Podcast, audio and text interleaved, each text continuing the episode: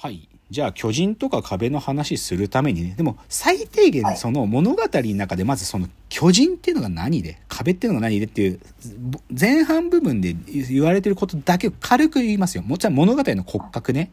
で、この世界っつうのはね、人類がね、突如、突如、突如、巨人ってものがある時出現したの。いきなし現れたの、この巨人という存在が。なんだけど、で、その巨人たちは、なぜか人間に向かってきて、は近づいてきて、人間を食うっていう、そういう行動特性を持ってる存在なの。だから、その突如出現した巨人によって人類は滅亡の淵にいきなし立たされたんだよ。で、じゃあ人類は何をしたかっていうとね、その巨人が現れたその大地に、3つの壁を築くんですよ。ウォールマリア、ウォールローゼ、ウォールシーナという三重の巨大な城壁を作ることで、巨人が入ってこれない壁に囲まれた、その内側で生きるということを人類は選択したんですよ。だから人類は正直壁の外にもう出られない。出た瞬間巨人が襲ってきて食うから。で、だから巨人が結局一体何なのか全く分からず、人類は壁を、巨大な壁を作って、壁っていうのはこう円、円に囲まれた壁ですよ。それが三重の円があるんですけど、同心円の円が。それをウォールマリア、ウォールローゼ、ウォールシーナという三つの壁を作って、その中に閉じこもることで、なんとか自分たちの生活圏を確保して、100年暮らしてるっていうところから物語が始まるの。だから巨人に毎日を、毎日というか壁の内側では怯えずに済むけど、壁からちょっとでも出ちゃったら、もうすぐ食われて死ぬ。そういう世界なの。こういう世界、こっから始まるの。だから、ここの設定から始まってるから、でも、え？なんで巨人っているの？なんで巨人って人食うの？全くわかんないんですよ。でも、恐ろしい造形なの。なんか、うーって、なんかね、表情もあんまないんだよ。で、なんか裸みたいな形でいて、でも生殖器がついてないんだけど、なんかバタバタバタバタって走ってきて、人間見つけたらバクって食うっていう、恐ろしいんだよ、巨人。で、じゃあ、この巨人ね。で、こいつらと、でも、ずっとね、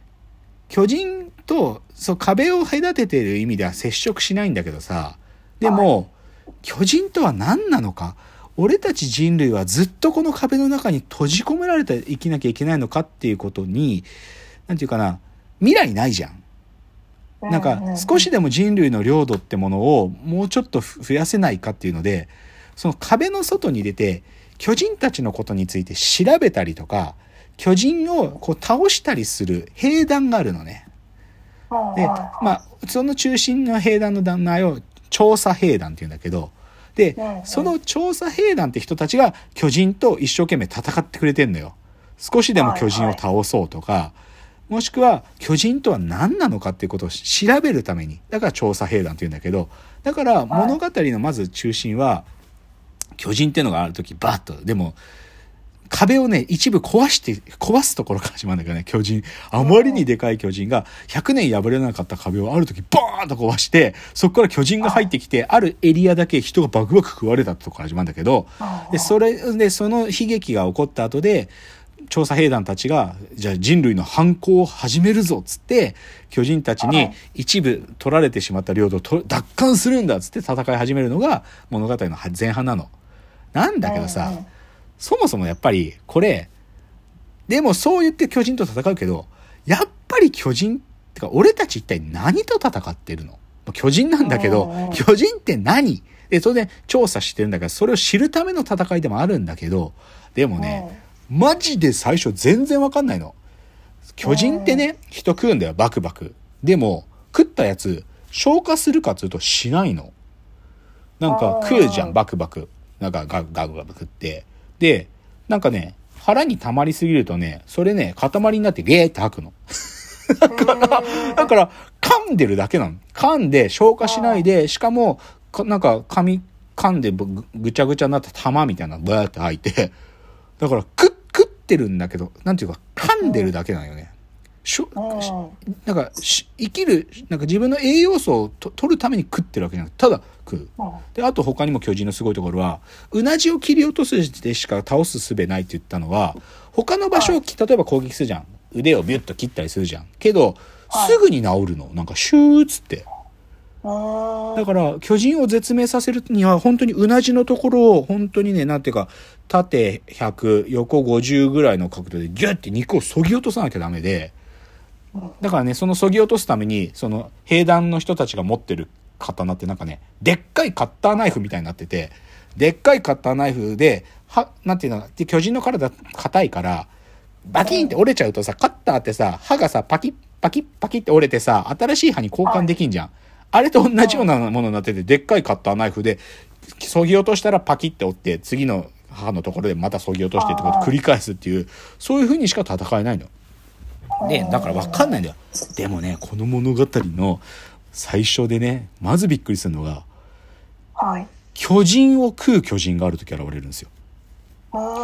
巨人に立ち向かう巨人がある。基本巨人同士は共食いとか、なんか巨人同士で戦ったりしないんだけど、急にある時、巨人が巨人を倒し始める。一つの巨人が出てくる。で、なんとそれは、主人公が巨人になっちゃったんだよ、いきなり。主人公が死の、いきなり死にかけた時に、主人公が巨人になって、その、で、でも意識がないんだよ。だけど巨人になってボコボコ周りの巨人倒し始めるのよ。で、なんだこいつっつって、だから人類は驚くの。え、うん、巨人になれる人間がいるの？お前も敵なんじゃないの？怖え！っつって、最初その巨人になった主人公拒絶するのね。なんだけど、でもこれは俺たちが巨人を知るために重要な一歩だって主張するある人たちがいて、だから主人公は巨人になるって能力を活かして、その兵団の中で、その兵士としてその後も、なんていうか、進むんだけど、でも、まずさ、だから何も、何なのか分かんなかった奴らが巨人だったんだけど、人間が巨人になれるってことが、最初で、その主人公が変身してしまったことで分かっちゃったわけ。え？巨人に、巨人ってなれるやつもいんのってことなの？そうすると次の物語はね、自分たちの兵団の中に、同じように巨人になれるやつがいるかもしれないっていう疑惑が持ち上がるの。はいはい。なんか、あの時に出てきた巨人って、ひょっとすると同じように誰かが巨人に変身したやつなんじゃないかみたいな。しかもそれは調査兵団の中にいるスパイなんじゃないかみたいなことが分かってくるわけよ。はい。で、で、だから実際これは本当に、あのー、104期生、一緒にその主人公たちと訓練した104期生っていう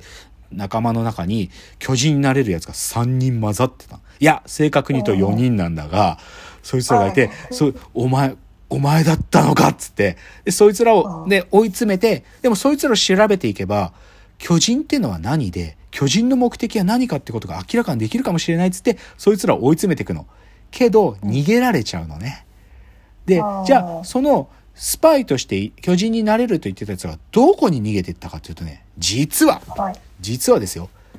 壁があって、壁の外に巨人がいたんだけど、その壁のさらに外の、その巨人がいる場所のもっと遠い場所に人類が生きてる場所があるってことがわかるんよ。つまりね、全人類はその100年前に壁の内側に閉じこもって、もう人類っていうのは外にはいなくて、巨人たちがこの壁の外にいると思ってたのに、その壁の外の世界の別の場所に人類がいるんだってことが分かって、スパイたちはそこからやってきたんだってことが分かるの。はい、で、じゃあ、なんでそいつらは、てか、そもそもそいつはなんで巨人に食われないで済んでいて、なんでスパイのようにしてこの壁の内側にやってきてたかっていうと、実はこっから超面白くなるんだけど、実はですね、その壁外の人類たちの最終目的は、壁の中にいる、この壁の中に閉じこもってるこいつらを全滅させることなんです。こいつらを全滅させないと世界が滅んでしまうんだと。で、なんでそいつらが人、世界を絶滅させるかというとね、そいつらはね、ある民族の背負ってしまった業を抱えている民族なんですよ。この壁外の人類っていうのは。あ、ごめん、壁内の人類は。どういうことかっていうとね、あのね、実は壁の内側に住んでる人間たちは、巨人になることができる、ある民族の末裔なの。で、あることを施すと、そいつらは巨人になることができてしまう。そういう人種なの。そいつらしかいないのよ。なんだけど、その昔、巨人大戦つって、その民族が巨人になれる能力を生かして、世界中と戦争して、圧倒的な支配帝国を作ったのよ、そいつらが。なんだけど、巨人のある種、なんていうのかな、巨人の科学技術がだんだんと解き明かされてくると、こいつら、これ以上巨人対戦させてると、とんでもないことになるっつって、そいつらをね、実はね、